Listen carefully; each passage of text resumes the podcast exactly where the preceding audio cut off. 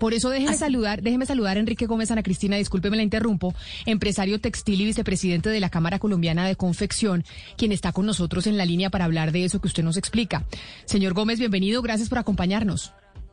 Muy buenos días, Camila, para ti y toda la mesa de trabajo.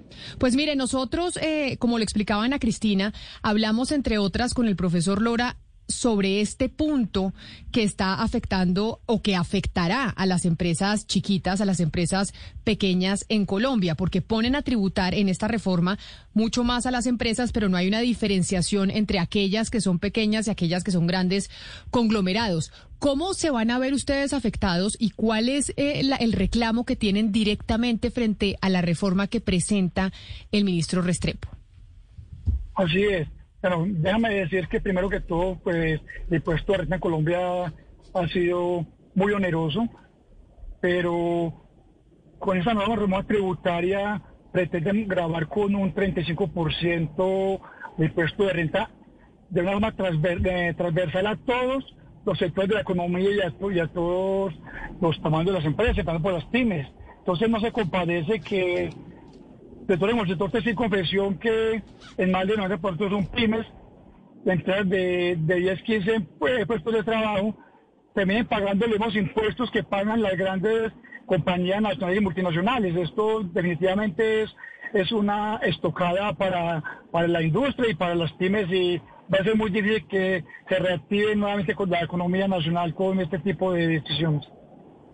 Pero entonces, déjeme hacerle otra consulta. Frente a la reforma tributaria anterior, que también generó tantas críticas, ¿ustedes también tenían quejas?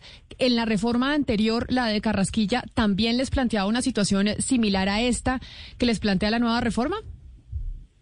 Efectivamente, toda reforma es para recaudar más, más impuestos, más, más dinero y, no habrá una norma tributaria que, que beneficie al sector empresarial. Por el contrario, cada día pues se ven eh, sus utilidades. Pero si miramos las dos reformas tributarias, esta también es lo más gravosa para, para el sector textil confección, dado que este es un sector que es altamente compuesto por pymes, pequeñas y medianas empresas. Entonces, estas pequeñas empresas les llega directo este, este nuevo este, nuevo impuesto o, este nuevo aumento del impuesto y por ende pues directamente al sector de confesión le va a pegar más duro. Pero entonces ustedes lo que quieren es que no les cobren más impuestos, porque si ni la anterior les funcionaba y esta tampoco, entonces eh, es que no quieren ningún tipo de tributación por parte del sector textil, que al final, pues de algún lado tiene que salir la plata, señor Gómez.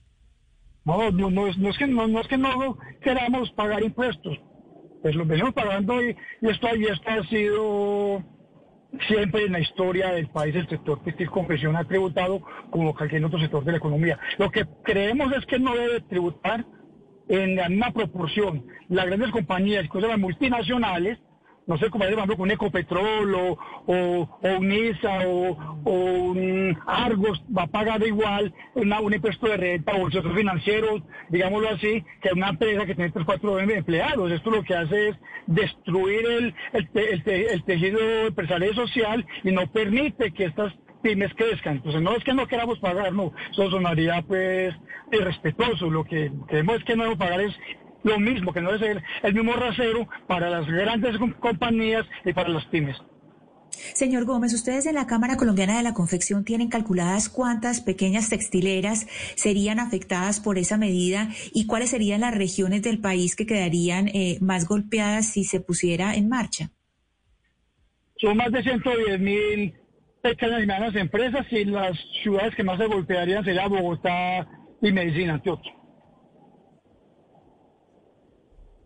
Yo, pensando un poco en esa pregunta que le hacían ahorita de si ustedes querían pagar o no impuestos, pero que usted decía que las empresas pequeñas no deberían pagar lo mismo que pagan las empresas grandes, ¿a partir de qué punto entonces, según usted, deberían pagar las empresas una, una tarifa de 35%? ¿A partir de qué eh, utilidades, por ejemplo? Mira, lo que pasa es que aquí hay que marcar una diferencia y es que el sector textil es altamente intensivo de mano de obra. Entonces hay que mirar qué se quiere privilegiar, el empleo o lo que debemos privilegiar simplemente son los ingresos. Entonces, este es un sector que es altamente intensivo de mano de obra debería, debería tener un tratamiento mucho más especial, dado que no solamente son pymes, sino que es sector que, que más que, de, que obtenga altas rentabilidades, lo que hace generar empleo. Entonces creeríamos nosotros que, que no se debe pasar por los ingresos, sino por el empleo que se genera.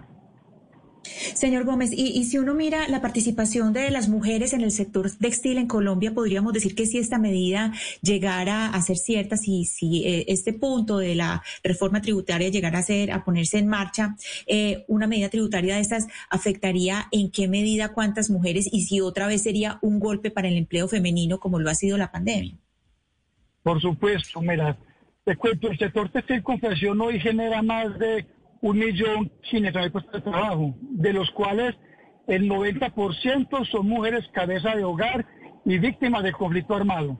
De cada uno de ellas dependen entre tres cuatro personas, el papá, la mamá, el hermano. Esto quiere decir que más de 4 millones y medio de colombianos obtienen sustento de las confesiones, algo más del 10% de la población colombiana.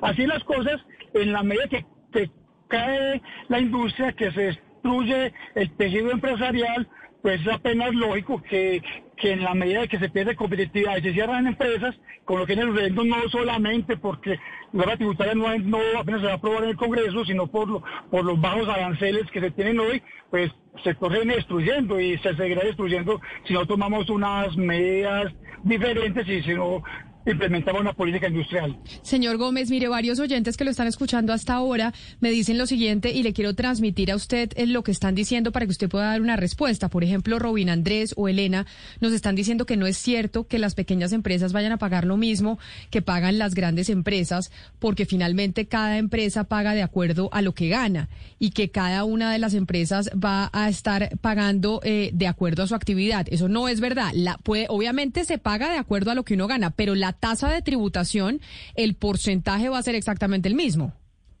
Por eso yo planteo que, que no debería ser por tamaño, sino por empleos. Pongo un ejemplo. ¿Cuántas velocidades de Ecopetrol?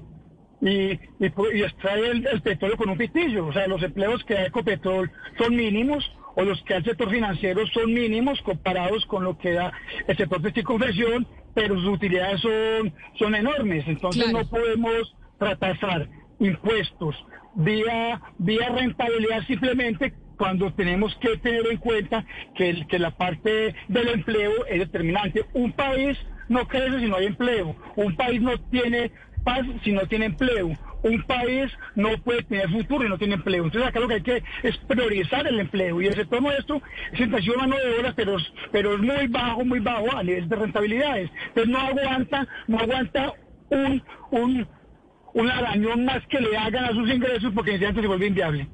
Es el señor Enrique Gómez, empresario textil y vicepresidente de la Cámara Colombiana de la Confección, hablándonos de cuáles son esos puntos y críticas que tienen desde su sector a esa reforma tributaria que hoy es la noticia en el Congreso de la República, porque ya está el eh, ministro José Manuel Restrepo presentándola ante los congresistas y muy probablemente será aprobada. Señor Gómez, mil gracias por haber estado con nosotros y por habernos dejado saber cuál es la preocupación que ustedes plantean frente a este nuevo proyecto.